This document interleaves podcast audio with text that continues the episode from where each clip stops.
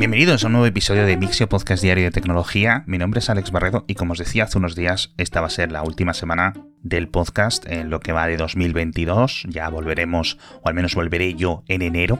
Y no voy a publicar un episodio todos los días, pero por lo menos sí voy a publicar uno más posterior a este.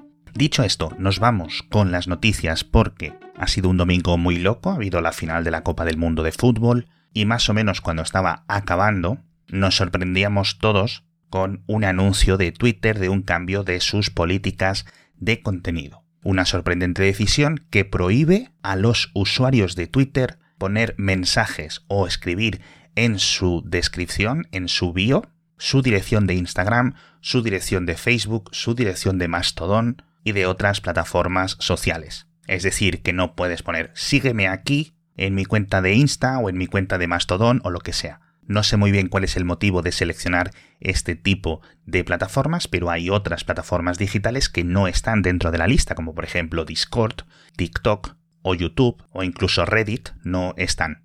Y obviamente, como os decía, es una decisión controvertida porque ya desde hace varios días los enlaces a muchísimos dominios de Mastodon están bloqueados como maliciosos por la propia Twitter y este tipo de cambios de políticas puede que sean eh, contrarios a la nueva e inminente normativa europea de mercados digitales. Esto no significa que vaya a cambiarse este tipo de nueva norma interna, a no ser que Twitter decida hacerlo por su propia cuenta, porque en el caso de que se judicialice tardará muchísimo en ocurrir. Entonces, como os podéis imaginar, esto causó un terremoto y gracias a que estoy grabando el episodio un poco más tarde, os puedo dar un poco de contexto de algo que ha ocurrido minutos antes de comenzar la grabación, y es que Elon Musk, el autor, digamos, de este cambio de política y dueño de Twitter, se ha tirado dos, tres horas en Twitter defendiendo el cambio pero ha visto que nadie realmente o muy pocas personas estaban de acuerdo con este cambio, con esta nueva política. Se ha disculpado, pero en principio no se ha desdicho, con lo cual la norma sigue ahí, no se ha actualizado. Es posible que se actualice en los próximos días. Lo más importante es que el propio Elon Musk, segundos después de esta disculpa, creó una encuesta de 12 horas, con lo cual es posible que alguno tengáis tiempo a votarla antes de que se acabe, en la que pregunta, ¿debería de dejar de ser el jefe de Twitter? ¿Sí o no? Y empezó ganando el no, es decir, que la gente quería que Elon se quedase, pero poco a poco empezó a coger mucho ritmo en los votos del sí. En este momento va ganando el sí con 54-55%. Esto no significa que Elon vaya a vender Twitter, simplemente que esta encuesta le anime a buscar a algún amigo que le sustituya al frente de la plataforma digital. De nuevo, puede que lo haga, puede que no, o puede que ponga a alguien y luego realmente sea él el que esté llevando todo, digamos, desde las sombras, pero bueno, la verdad es que más entretenido no puede estar la cosa.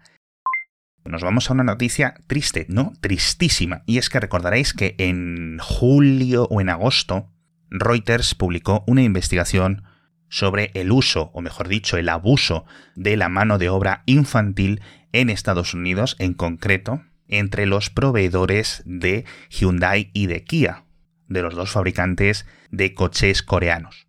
De nuevo, aclaro, esto es en las fábricas de los proveedores, no en las fábricas de Kia y de Hyundai.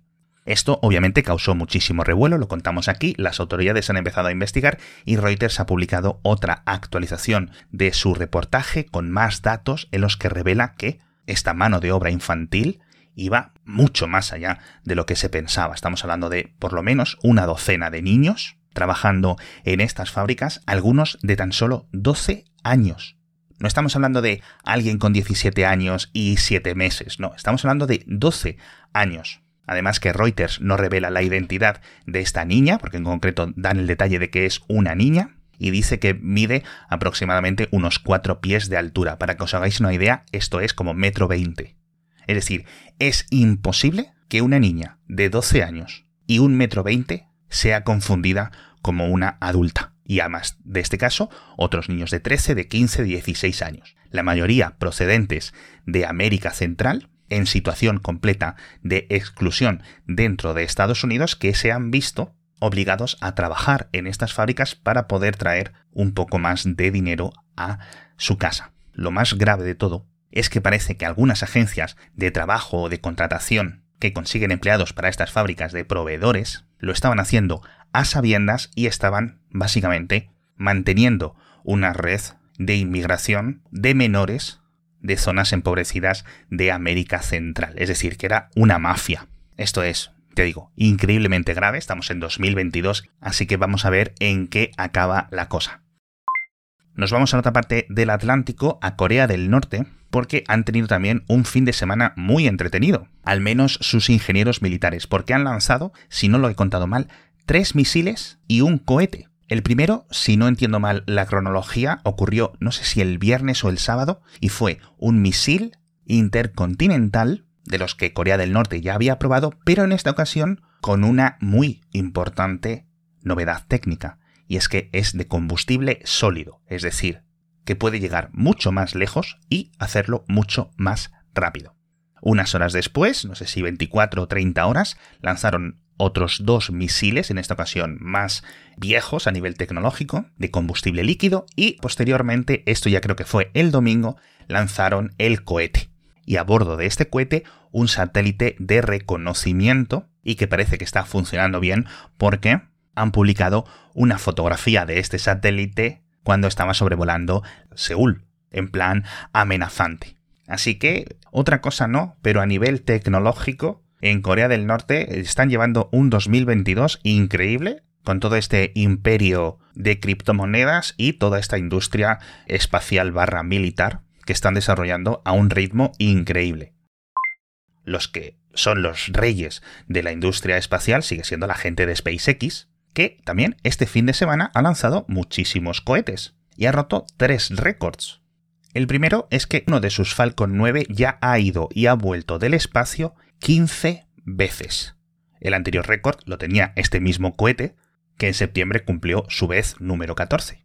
El segundo récord de SpaceX, que también se supera a sí mismo, es que ha lanzado estos tres cohetes con solo 33 horas de diferencia, es decir, 33 horas y unos pocos minutos entre el primer y el tercer cohete. Que esto ya estamos hablando casi que tiene más ritmo que muchas estaciones de autobuses. El anterior récord eran 36 horas, casi 37.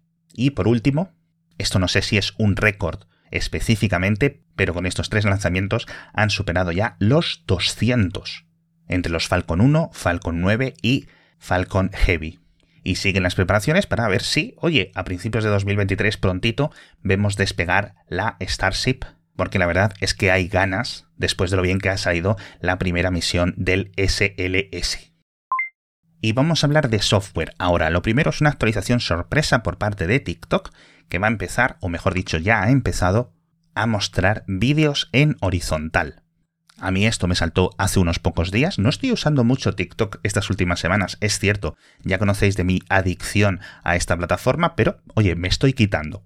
Pero bueno, cuando veas dentro de la aplicación un vídeo tradicional, un vídeo digamos apaisado o en 16 novenos, la aplicación te lo va a mostrar encuadrado en el centrito de la pantalla, pero si giras el teléfono, que te va a salir una pequeña indicación para hacerlo, el vídeo se va a ver a pantalla completa. Esto es interesante porque a ver qué es lo que están preparando. Ya hemos contado aquí que han ido expandiendo el límite de duración de los vídeos.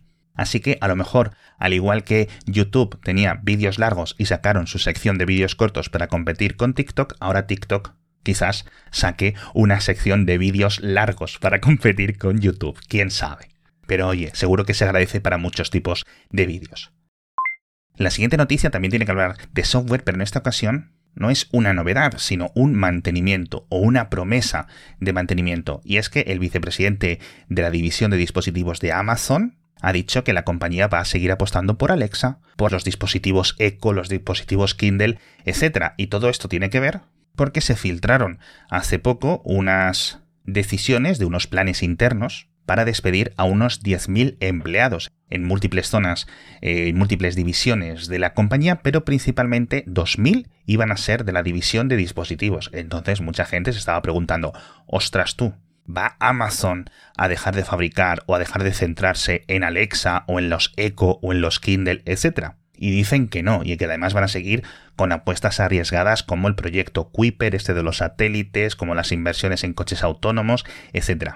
Pero, aunque a mí me extrañaría mucho que obviamente Amazon dejase de trabajar en Alexa, que al final yo creo que es uno de sus mayores éxitos, sí es cierto que quizás se centren en dispositivos un poco de mayor precio, porque los están vendiendo básicamente a coste y con unas promociones y unos precios de derribo. Así que vamos a ver en qué queda la cosa. También es cierto que los eh, ejecutivos de empresas de tecnología mienten todo el rato, con lo cual a lo mejor nos dicen, no, todo está bien, no os preocupéis. Y mañana apagan Alexa como Microsoft apagó Cortana, quién sabe. El que se abandona, y con esto ya cambiamos de noticia, es también por sorpresa John Carmack, el mítico programador que después de 10 años en Oculus deja Facebook o Meta, como queráis decirlo. Y además dimite dejando una carta abierta con palabras muy duras para Mark Zuckerberg y para el resto de plana mayor de Facebook, con muy buena educación, eso sí, pero básicamente se le nota muy, muy frustrado con la dirección de la empresa a nivel de realidad virtual y de otros campos. Jolines, John Carmack, es una persona, como muchos sabréis, increíblemente competente, seguramente de los mejores programadores e ingenieros de software de los últimos 30-40 años, así que lo ha tenido que ver muy crudo a nivel interno, a pesar de la evolución constante de los productos de Oculus. Tenemos más noticias, tenemos que hablar de la colección de NFTs que lanzó Donald Trump, que parece que se ha forrado, lo cual me parece muy curioso, teniendo en cuenta cómo está el mercado de los NFTs en estas épocas aunque ha sido un, lanzamiento un poco polémico. Si queréis saber más de por qué es polémico, os lo dejo en las notas del episodio, que no le quiero dedicar mucho tiempo. Hablamos también de una pequeña pipa de la paz entre Estados Unidos y China, y es que el gobierno de Pekín va a autorizar que sus empresas que están cotizando en las bolsas de Estados Unidos sean auditadas financieramente por una agencia de supervisión de Estados Unidos. Esto es algo a lo que China siempre se había negado. En los últimos años había aceptado que le hagan unas auditorías, pero una empresa china y compartir esos datos con los supervisores estadounidenses, pero desde Estados Unidos seguían muy fijo. Si quieres estar en nuestras bolsas, para proteger a nuestros inversores, tenemos que saber si los números y los datos financieros son correctos. Entonces, esto ha afectado a muchísimas empresas tecnológicas chinas durante los últimos 2-3 años y muchas iban a salir en breve, en cuestión de semanas o meses, del Nasdaq y de otras bolsas de Nueva York y de hecho algunas habían tenido que mudar sus cotizaciones a Hong Kong o a Londres. Así que vamos a ver si esto da un respiro al mercado tecnológico internacional. Pero bueno, Hablamos también de la Soyuz MS-22, de esta cápsula rusa, que hoy van a empezar con el análisis desde el Roscosmos para ver esa telemetría de qué es lo que ha ocurrido. Dicen que no se ha calentado mucho a nivel interno, a pesar de haber perdido todo el refrigerante, pero bueno, quién sabe. Muchísimas gracias a todos por estar conmigo un día más en, en Mixio.